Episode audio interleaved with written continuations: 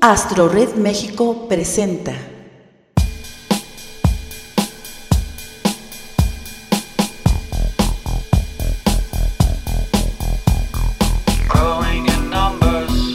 Los amantes de Urania.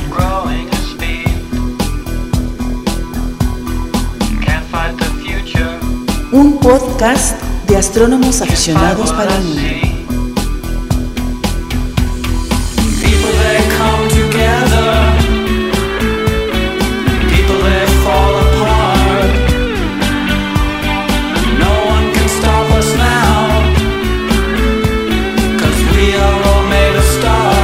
Queda con ustedes Francisco Flores Figueroa.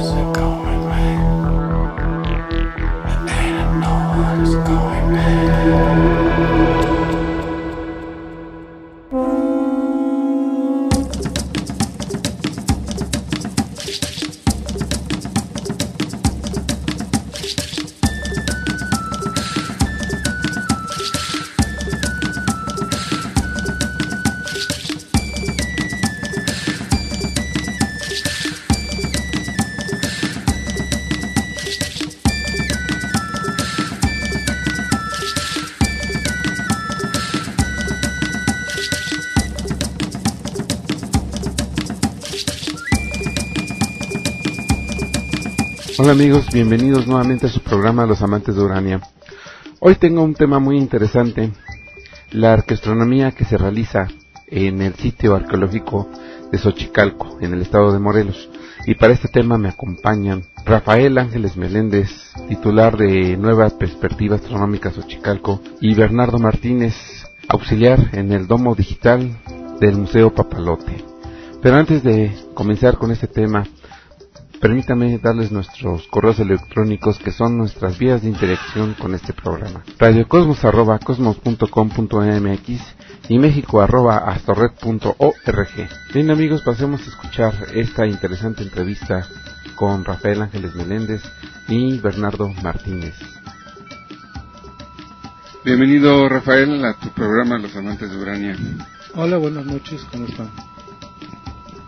Bien, yo le quiero preguntar a Rafael Ángeles, ¿cómo fue que llegó a, hacer su investigación arqueastronómica en el sitio arqueológico de Xochicalco? Pues visitando de vez en vez la zona arqueológica, después viendo que es muy importante la zona arqueológica de Xochicalco en cuestión astronómica.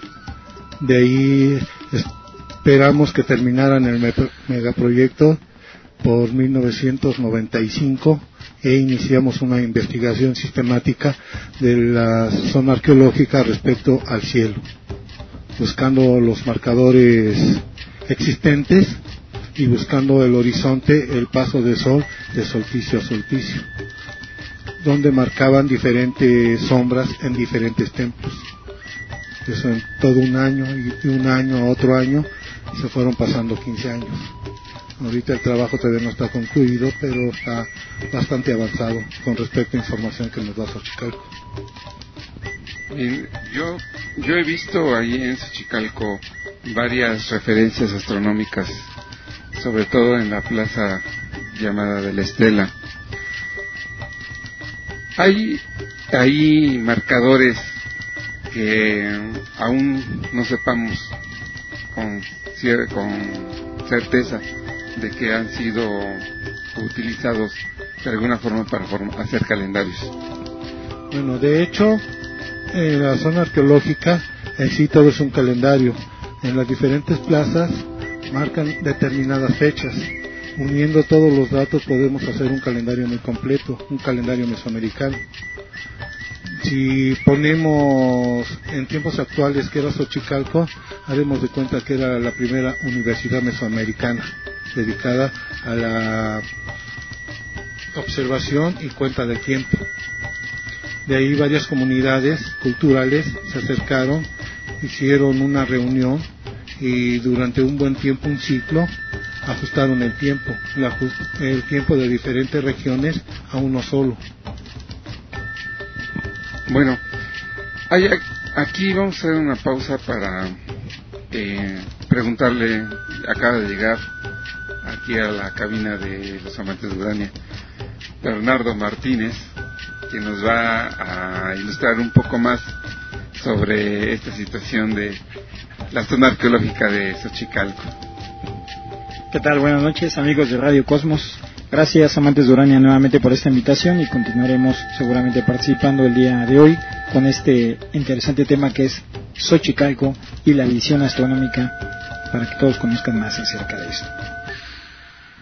Bien, yo le quiero preguntar a Bernardo Martínez, tú como historiador, eh, no- me has mencionado que si no te gusta la historia mesoamericana porque hay ciertas imprecisiones, pero desde tu punto de vista, ¿qué tanto, qué tan importante fue la zona arqueológica de Xochicalco en sus, en sus tiempos, o sea, en su época de oro? Bueno, casi toda la, zona, toda la zona de Mesoamérica tiene sus sitios de importancia, pero Xochicalco va más allá. Es por demás el sitio donde se reunieron o se congregaron todos los representantes de las diversas culturas en el periodo epiclásico, que va del 700 antes de Cristo hasta el 900 después de Cristo, y encontramos en Xochicalco una convergencia de todos los elementos, tanto arquitectónicos, religiosos, ceremoniales, como en especial de la cuenta calendárica, de los diversos tipos de formas de medir el tiempo en ese sitio. Esa es la importancia que tiene. Bien, yo le quiero preguntar ahora a Rafael Ángeles. Hay un sitio muy muy especial en, en Xochicalco, que es la cueva donde está el- el- uno de los observatorios astronómicos más importantes de la zona de Mesoamérica. Y me refiero al observatorio, la cueva de los amates o cueva astronómica. Rafael, me- antes de esta entrevista me proporcionó su trabajo que ha hecho durante dos años, calculando la caída de la entrada de luz del sol proyectada al piso de la cueva. Cada figura que me muestra aquí es diferente, es eh, dependiendo la, con la perpendicularidad que entra la luz del sol, se proyecta de muy distinta forma según cada día del año. ¿Qué representa? ¿Qué nos quiere decir, Rafael? Y estas evidencias ahorita son una entrada de luz por un, un tiro, una chimenea, pero antiguamente no sabíamos que cómo calculaban o cómo observaban en base si la boca de la chimenea tenía una forma definida, la que tiene ahorita es irregular, y lo que proyecta en el piso también es irregular. Pero lo que ahorita está y se ve es una entrada de luz de 100 105 días. 52 días de sur a norte, un día estático, 52 días de norte a sur y 260 días que no entra la luz. Todo eso cae en un cálculo matemático que lo usamos para marcar el calendario de los abuelos en la cuenta de los 365 días y la cuenta de los 260 días, que sería el tonalama. Todo- debemos de pensar que eso no está hecho fortuito, sino está muy calculado para afinar el calendario mesoamericano. Ese trabajo que has hecho a lo largo de dos años, me imagino que ha sido de mucha ayuda a la, a la investigación. Déjenme decirles, amigos, que el trabajo de Rafa ha trascendido, porque en él se han, en su trabajo se han apoya- apoyado varios científicos para la investigación de la, de la cueva y sobre todo la forma de hacer calendarios por medio de la proyección del sol a través de un tiro, una chimenea que proyecta su luz dentro de una cueva. Rafael, ¿en qué has apoyado a la investigación sobre la cueva astronómica de Xochicalco? Me he apoyado en la investigación de varios, varios investigadores que han ido de unos 100 años hacia acá viendo medidas, investigando posiciones y de ellos he tomado algunos datos y los he reforzado o los he comprobado y lo cual me ha dado medidas diferentes y a, partir de eso hemos seguido haciendo estudios para comparar los datos que había con los que hay ahora y los que nos puedan dar en el futuro, porque todo no está dicho ahí en Xochicalco. Ah, va- puede haber más elementos para afirmar más el sistema calendario, calendárico de, la, de dicha zona. Muy interesante. Ahora quiero pedir la intervención de Bernardo Martínez para que nos mencione algo sobre arqueastronomía en el sitio de Xochicalco. Pues realmente es uno de los sitios más ricos, ya habíamos comentado al inicio de la, de la sesión. Tiene varios juegos de pelota, cosa que es muy, muy eh, especial. En casi la mayoría de los centros ceremoniales solamente existe uno, ahí hay varios, de hecho se considera que son tres y uno de los más eh, importantes. Uno de los más importantes es el que por su estado de conservación resulta ser eh, visible y la zona en especial lo es. Eh, recordemos que Xochicalco está en una cima, eh, hay un valle donde se encuentra el poblado, y en esa cima, pues uno puede dominar el horizonte en todos los sentidos. Además de que, te, sobre todo para la observación astronómica del sábado, fue inusitado ya que las nubes nos quedan por abajo. O sea, es un lugar alto en realidad. Arqueoastronómicamente tiene desde lo que es la Acrópolis, la plaza, hasta las, cada uno de los templos, un indicador eh, para las salidas y puestas del sol. Y, e incluso la, uno de los símbolos que aparecen en Xochicalco es una especie de flor, que por cierto también podría ser una mención del planeta Venus. Eh, algunas otras culturas también lo tienen, no, es exclusivo de, de ese sitio. Sin embargo, cabe mencionar que aparecen ahí. De igual modo, pues tenemos la confluencia de que allí los astrónomos que se juntaron para hacer la corrección de los tipos de calendarios, pues está sentado en la pirámide principal. Esta, este indicador de eh, el año 11 mono, que por cierto aparece precisamente la figura de un animal, que parece en especial es un mono, jalando una cuerda con un nudo, nos da la indicación de esta corrección que pues suena interesante. Hay muchos calendarios en ese momento. Está el calendario mixteco, el zapoteco, está el calendario teotihuacano, el calendario tolteca, el calendario maya. Todos tienen vicisitudes, todos tienen aportes a lo que es la forma de medir el tiempo en el pueblo mesoamericano y es en especial aquí en Xochicalco donde la conjunción de estos astrónomos o de estos sacerdotes astrónomos se dio para poder realizar el cambio. Imagínate que ahorita nos dijeran que hiciéramos la corrección del horario de verano. Claro, el horario de verano es dos veces, o el horario de invierno es dos veces al año. Pero allí, imagínate para corregir todos los calendarios, absolutamente los que he comentado de las culturas diversas, en un momento dado, que todos hayan accedido a decir y tomar la determinación de que efectivamente había que corregirlo. Yo creo que esto es algo de lo que todavía no se ha podido concebir a nivel histórico y que incluso las fuentes eh, no nos dan mucha información y las piedras están ahí. Nos están hablando y tenemos que observarlas y determinar eh, la lectura y el análisis correcto para que podamos sacar esa información que está ahí guardada. Sí, miren, amigos, visitando el lugar el, del sitio de Xochicalco, podemos observar que mm, este, este sitio no representa ninguna cultura en especial. Es una mezcolanza de diferentes eh, culturas de, la, de Mesoamérica, maya, olmeca, hay representaciones toltecas, teotihuacanas.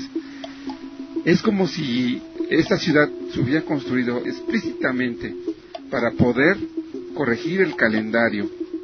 Y se imaginan construir una ciudad para nada más corregir el calendario. ¿Qué tan importante eran los calendarios en ese entonces? La medición del tiempo, el tener esa noción del espacio-tiempo. ¿qué nos puedes comentar? Yo quisiera, Bernardo, después de esta- este comentario, que me platicaras un poco sobre el juego de pelota. Es una forma de representar del día y la noche, una forma de equilibrar el universo. A ver, ¿qué nos puedes platicar de ello? Bueno, hay varias versiones respecto al juego de pelota. En sí, eh, generalmente se habla sobre un aspecto ceremonial. Su identificador es precisamente la dualidad que existe en el cosmos, el día y la noche, lo que es el cielo y la tierra, esencialmente. Y es precisamente que se pone en juego una serie de, de acciones en las que participan los humanos esta lucha entre si vencería el sol o ganaría la noche, si, si eh, habría la luz o la oscuridad eterna. A partir de los dioses, claro está, pero los quienes eh, son sus representantes en el ámbito terrestre son los humanos. En estos juegos de pelotas se hacía precisamente toda una serie de ceremonias, ritos y ceremonias, entre las cuales se incluían desde el mismo sacrificio por parte de los jugadores de su sangre, que, en la cual se picaban o a través usando algunas agujas de, de maguey o de obsidiana, se perforaban las orejas, las narices, los labios, eh, los genitales, las piernas o los brazos, para que pudieran dar esa sangre con la que alimentaran a su Dios, al Dios, obviamente, el Dios de la luz.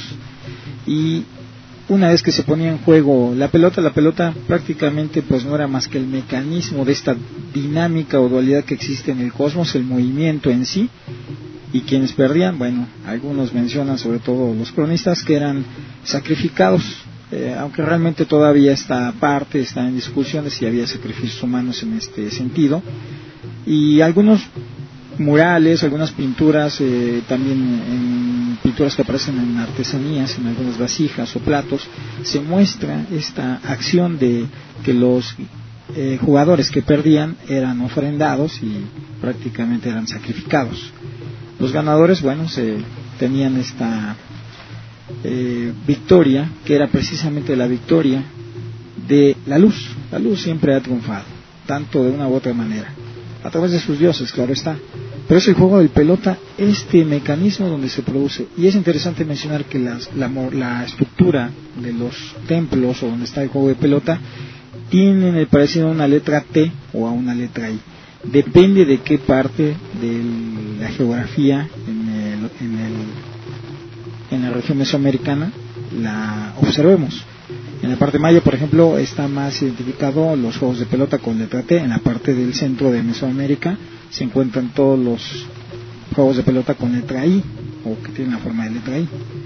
Ya te decía, depende de cada una de las regiones donde se puede modificar estos puntos. Lo que sí es interesante es mencionar que había un aro, un aro, un círculo de piedra redondo perforado en la parte central, que en varios de los juegos de pelota está orientado hacia la salida o puesta del sol. Y por ahí podemos observar algunos amaneceres o atardeceres, como fue en el caso de Xochicalco. Ahora yo le quiero preguntar a Rafael Ángeles sobre más sobre la cueva de astronómica de Xochicalco y sobre la plaza de las, do- de las dos estelas, eh, porque es donde más se ha dedicado a la investigación astronómica. Rafael, ¿qué tan importante fue la cueva astronómica para la corrección de los calendarios en Xochicalco? Bien, la cueva tenía su importancia en el sentido de que marcaba el paso del sol de un tiempo que es importante en toda Mesoamérica, que viene siendo el 29 de abril, hasta el 13 de agosto, que todas las culturas a lo largo de, del país era importante para marcar un ciclo. Y es importante saber que la luz entraba el 29, la primera luz entraba el 29 de abril y se recorría hasta el 13 de agosto. Y 260 días no entraba la luz. Todo es matemático y a la vez cae en la cuenta calendárica que usaban. Como los 52 días que se iba de sur a norte, un día estático y 52 días que regresaba hacia sur otra vez. Recordemos que todos estamos inversos en los ciclos, en los ciclos calendáricos.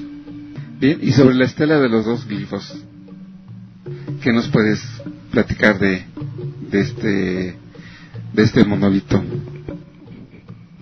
Bueno, no es monolito, son estructuras y en base de cómo están planeadas las demás ciudades arqueológicas, esta tiene una diferencia, que tiene dos pirámides, una encontrada con la otra, que de una se puede ver el amanecer y de la otra se puede marcar el atardecer, no como las otras están marcadas como la del sol, como la de la luna, estas están hechas para ver el sol, las salidas y puestas del sol.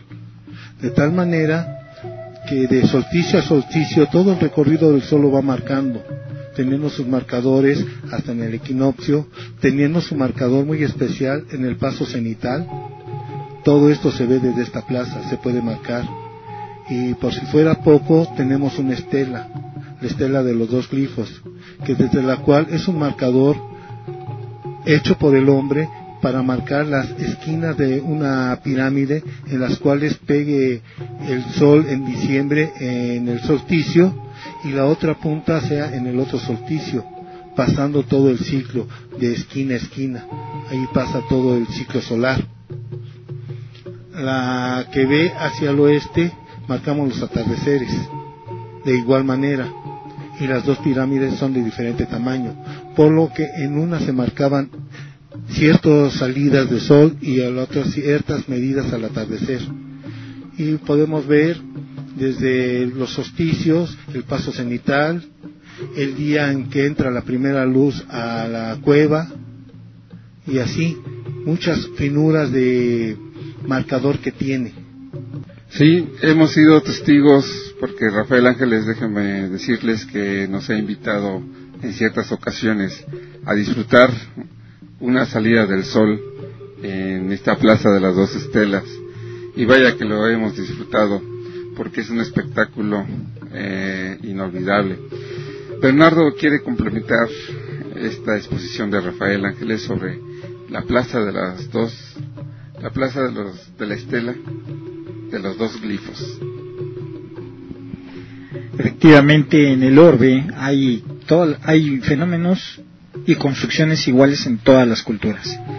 Tanto en, en varias partes de nuestra América como en muchos de los otros sitios en los demás continentes, yacen estos ejemplos. Tenemos los más antiguos, Stonehenge, en la India también existen algunas eh, construcciones, igual de antiguas algunas, y otras lo son de mayor. Sin embargo, en el caso de México es interesante que en la mayoría de los templos, en la mayoría de los lugares, en las zonas arqueológicas, existe un edificio, una estela, un edificio o construcciones donde las perforaciones o las ventanas tienen, tienen un sentido de medir el tiempo. Así que el tiempo que ellos miden es precisamente el nacimiento de las siembras y el inicio de las cosechas. En todos los pueblos se ha utilizado. De ahí que el sol sea precisamente el principal reloj. De ahí que el sol sea nuestro principal medidor del tiempo. Y por eso vale la pena reverenciarlo. Yo invito a que la mayoría de nuestros oyentes puedan gozar de esta experiencia de Xochicalco. Claro, no es fácil estar en una zona arqueológica. Precisamente por eso Rafael Ángeles, quien nos ha invitado en varias ocasiones, sea una de las personas a la cual constantemente nombramos y a la cual constantemente estamos al pendiente de estos eventos que él precisamente organiza, que son dos veces al año y que esperamos que en la próxima ocasión nos acompañen, nos acompañen muchos de nuestros radioescuchas, porque esto no se ve siempre. Y los siglos han pasado para que podamos gozar en ese tesoro arqueológico todos estos fenómenos que la naturaleza nos regala. Así es amigos, yo los invito también que no se pierdan una vez más si se llega a realizar un evento de estos de observación astronómica en este lugar, porque déjenme decirles que no es muy fácil entrar al sitio arqueológico, se necesitan permisos especiales y cuando se da pues hay que aprovecharlo. Yo en una ocasión escribí hace unos tiempo cuando fui invitado por primera vez por Rafael Ángeles a este evento. Eh, nosotros entramos a la cueva a observar el paso de Júpiter por el- la chimenea. y es algo que, que fue muy especial. Por ese lugar desfilaron cerca de 50 personas a observar el, el paso del planeta Júpiter y Saturno. Me dice también Rafael Ángeles que también vimos Saturno, aunque yo nada más vi Júpiter, pero pasaron los dos planetas por la chimenea en esa ocasión y estábamos maravillados. Mucha gente se quedó pasmada de este bello espectáculo astronómico. Observadores astronómicos modernos mirando por un observatorio de más de 1500 años de antigüedad. Quiero preguntarle a Rafael Ángeles, ¿cómo se le ocurrió hacer esto de las visitas astronómicas en el sitio arqueológico de Xochicalco? ¿Y cómo ha sido su experiencia con estas visitas de diferentes tipos de grupos de astronomía? Bueno, en primera instancia, lo que disfruto y si tengo permiso, poderlo compartir. De ahí que nació la idea de llevar a varios compañeros y a la vez en vez va creciendo el grupo. Y si va creciendo el grupo, pues tenemos que pedir permisos especiales.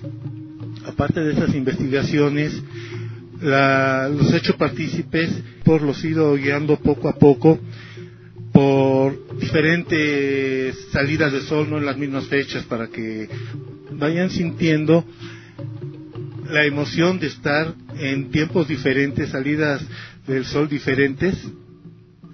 Sí, el vivir ahí con los grupos es importante para mí porque puedo compartir lo que puedo observar, es una manera de difundir, es una manera de agregar algo a la astronomía, de despertar ese sentido de observación en mis demás amigos.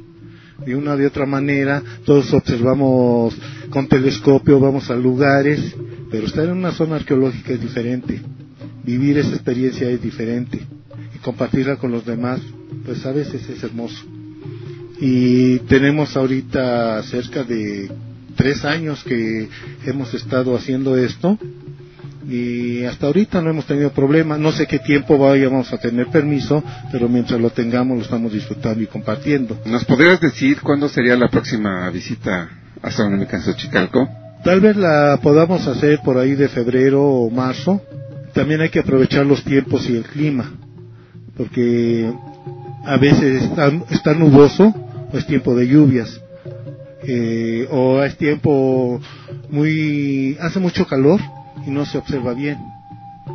Pero dependiendo de entre enero y abril es un buen tiempo, entre octubre y diciembre también es buen tiempo, y todo depende del clima pero por ahí estaremos viendo si podemos seguir yendo otra vez a Xochicalco. ¿Tienes alguna página electrónica donde podamos conocer más tu trabajo? Bueno, sí, tengo una entrada, es un poquito larga, pero al final de cuentas eh, tenemos una página ahí que está en la USON. La liga es Cosmos, Astro, USON, X, eh, Xochicalco, y de ahí de esa manera pueden ingresar a mi página.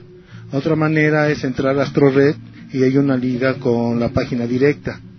No sé qué tan fácil sea una o otra entrar a la página de que tenemos. Ahí es donde avisamos de los eventos y muy ligados a AstroRed con artículos e información. También con la USON tenemos las ligas y se pueden conectar fácilmente.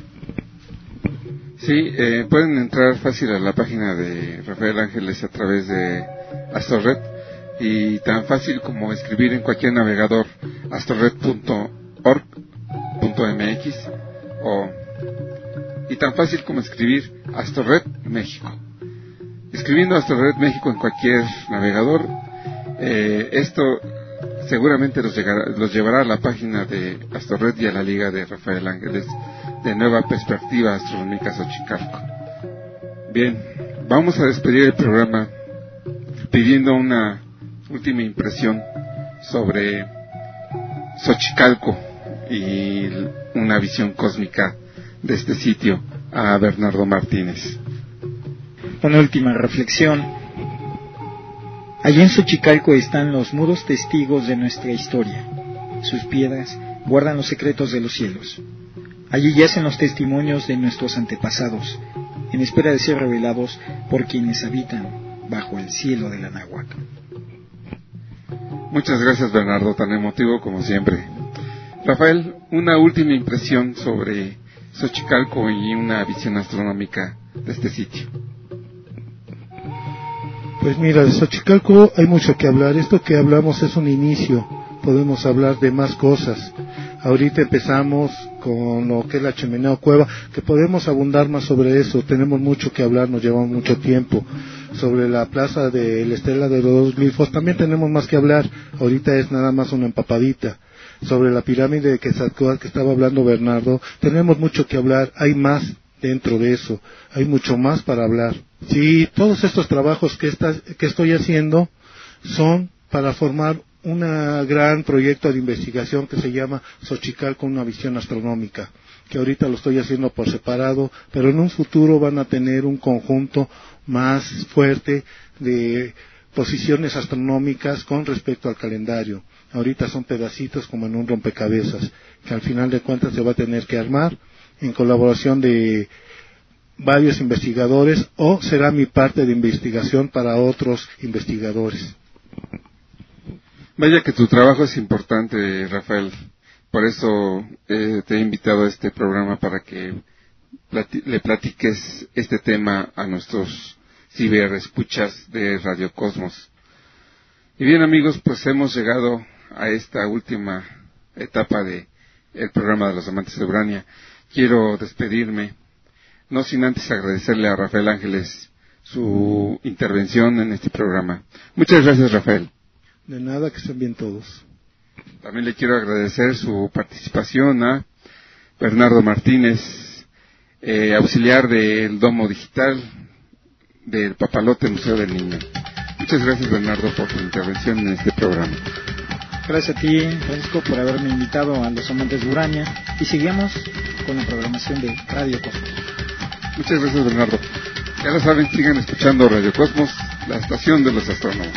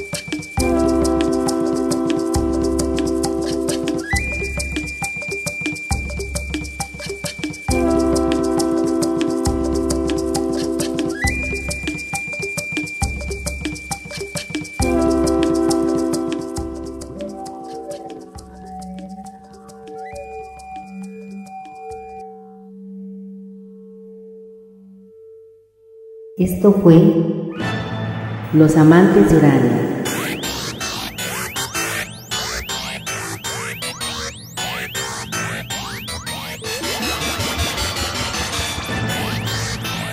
Escucha nuestro próximo podcast y acompáñanos a viajar en el universo al lado de los astrónomos de México.